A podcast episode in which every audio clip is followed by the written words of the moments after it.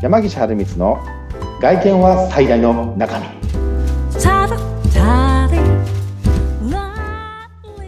山岸春光とインタビュアーの神谷由紀子です。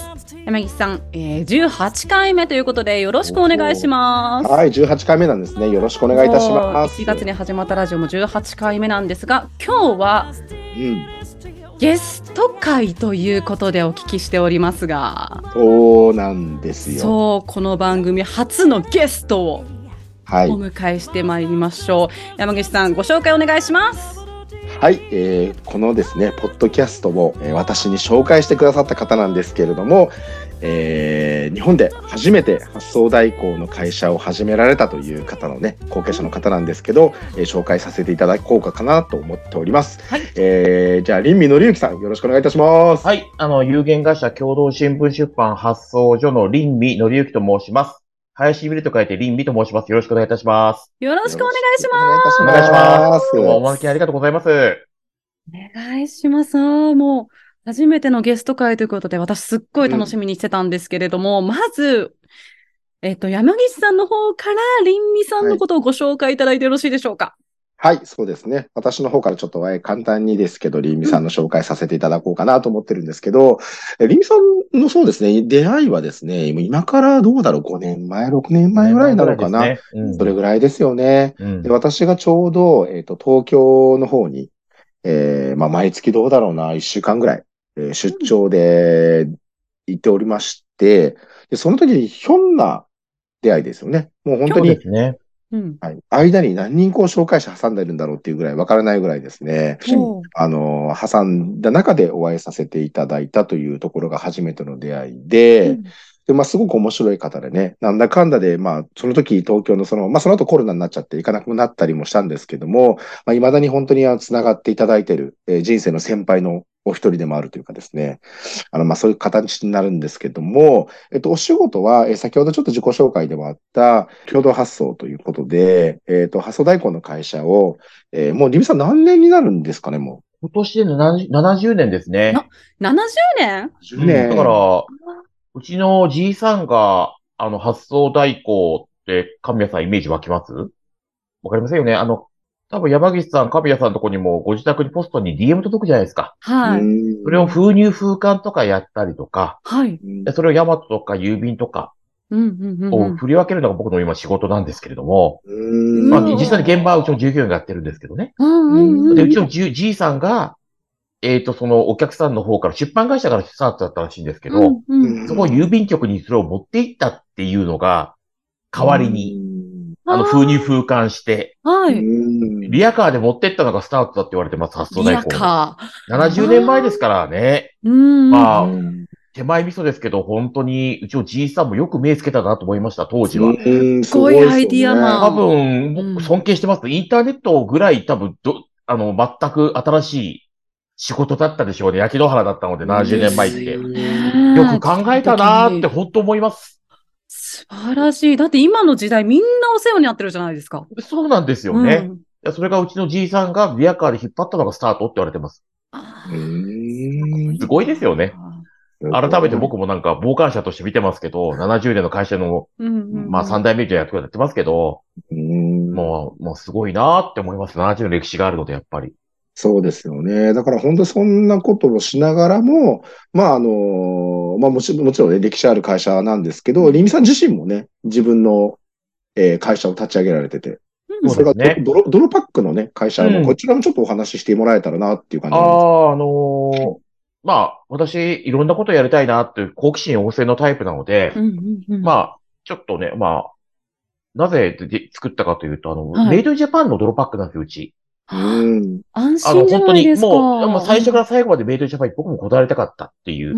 やっぱり日本が、がちょっと弱くなっちゃってるので、メメイドインジャパンっていう言葉だけでやっぱりブランディングされてる言葉ってなかなかないんですよ。うん。やっぱりメイドインジャパンだけで、あの、和牛とか、日本うん酒車とか、うん。あと、そういう、なんだ、えっ、と、日本酒とかはあうんうんありますね。これだけで今、私実は シンガポールに今いるんですけど、うんすごいですよねシンガポールからそうですよね。シンガポールと繋がってるんですよ。よ、今。すごいなと思うんですけど。いや、もう時代がすごいな。時代がすごい。ほんとすごい。今これ収録もね、本当に、あの、私、名古屋行っちゃっていいのかな？うんでうん、ね、神谷さんもこっちの東海にいて、はいリミさんだけシンガポールにいるっていう状況ですもんね、今ね普。通じゃありえないじゃないですか。いないねまあ、まあ今今日は今回ドロパックのちょっと市場調査って形でやってるんですけど、あのーメイドジャパンのドロパックで沖縄の泥をメインにしてるんですよ。うん。で、僕が肌が汚かったんですね、アトピーな肌で。アトピーで、私も15年間ドロパック使ってたんですよ。はい。東京理系薬品さん、トヨタさんっていう社長さんと一緒一緒に組んで作ったんですけど、うんこは元祖ドロパックのメーカーさんなんですね。うんそうですよねそこが創業100年なんですよ。うん。トヨタさんが4代目でうんうんで、に15年前かな？肌が汚かったんです。使ってみたら倫理くんって言われたのがきっかけで、うんでみるみるやっぱりすごく綺麗になったと。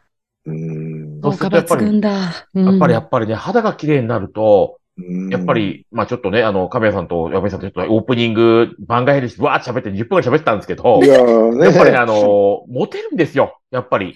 肌肌綺麗になるだけ。で。肌綺麗ですもんね、本当にね。ううん。まあ僕トーク上手いのでもともとモテるんですけど、お話うまい男子はモテる。もともと、モ本テるんですけど、うんやっぱ肌がやっぱりやると。綺麗だと本当モテるようになるんですよ。あれですね、清潔感が全然違いますからね。女性って、うん本当あの、かっこいいとかじゃなくて清潔感なんですよ、女性が求めてるのって。うんパーツの配置じゃない。うん。当然かっこいいに越したことはないと思うんですけど、はい。多分女性ってあれですよ、亀さんあれですよね。見る、鑑賞用としての男の人と、はい。あの、本当にそう付き合いたい男の人って違いますよね。あー、わかる気がします。それは違う鑑賞用。の、のと、多分実際の男って違うんですよ。だ。から、某ジャニーズだったりとかが売れるんですよね。見てたいでもあれは鑑賞用なんですよ。あれは鑑賞用。うん隣にいた人は別なんですよ。あだあ、あんなのがいたら緊張しますもんね。緊張する。緊張する。もうジャージでいい男子の方がいいですもんだ。彼氏とか旦那さんにするのであれ僕ば。とか山口さんが隣に行ったとしても、緊張なく喋れるじゃないですか。本当に。あの、僕でもあれですよ。あの、告白待ってますから。あら。今5月ですよね5。月はい。あ来年の2月まで待っててください。いや、でもね、あの、本当に緊張させないって大事なんですよね、女性に。ねえ。うん。でも、だって、1日2日ってドキドキいいかもしれませんけど、はい。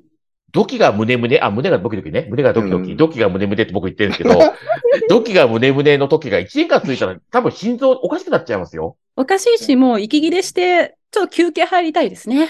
だって、うん毎日高級料理で食べたら飽きちゃいますけど、毎日味噌汁と漬物とご飯あ僕ちょっと今日スキンガポールの和食、チャーシュー食ったんですけど、あ。はい。うん美味しかったんですよ。味噌汁、ご飯、漬物の。美味しいっすラよね。海外での和食ってなんかすごい美味しいですよね。うんそう、新宿っていうちょっと、新宿っていう居酒屋なんですよ。あの、日本人が、日本人が経営してるんですけどね。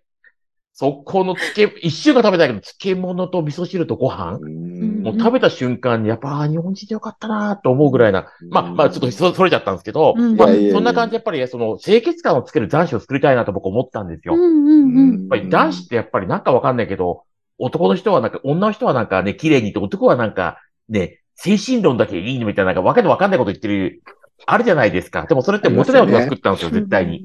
モテない男が。うん。男も綺麗な方がいいに決まってるんですよ、肌が。うん。そうっすよねやっぱりそういう、あのー僕は男がなんか心だけでいいみたいなこと言ってる人がいると思うけど、うちのドロップバッグ使っただけでも肌綺麗になるんで、ぜひ作ってもらいたいなと思って思いで僕も作りました、やっぱり。ですよね。だから本当にそんなね、うんそんな感情にみさんなんですけどね、実はまあ今回ゲスト会ってことで、これちょっと冒頭で僕言わなきゃいけなかったんですけど。りん。みさんに2回出演していただこうかなと思っておりまして、まあ、今回これ、れ今ね、前半で、これ、りんみさんの人となりをね、今もうリスナーさん今日聞いていただいて、ああ、面白い、お話上手な面白い方だなっていうのが伝わる。うんまあ、実はこのこうゲスト会にちょっと一つキーワードを持たせてまして、まあ、何かと言いますと、まあ、はいうちオーダーメイドスーツ屋さんじゃないですか。はい。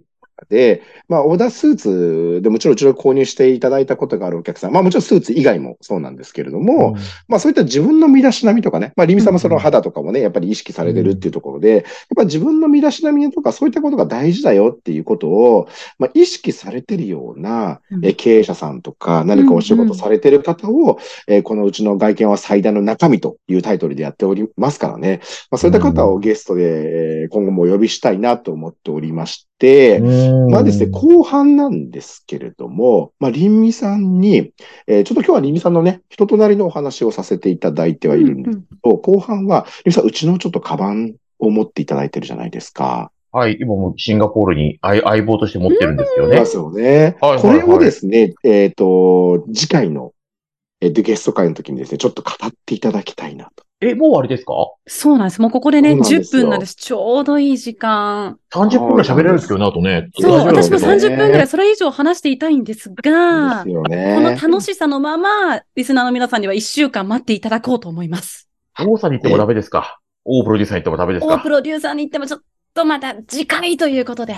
しょうがないですね。亀井さんがやってしまうわ。わかりました。じゃあ、カバンのことたっぷり話します。じゃあ次回は。わそうですね。お願いさん、すごい楽しみにしてますから。はい。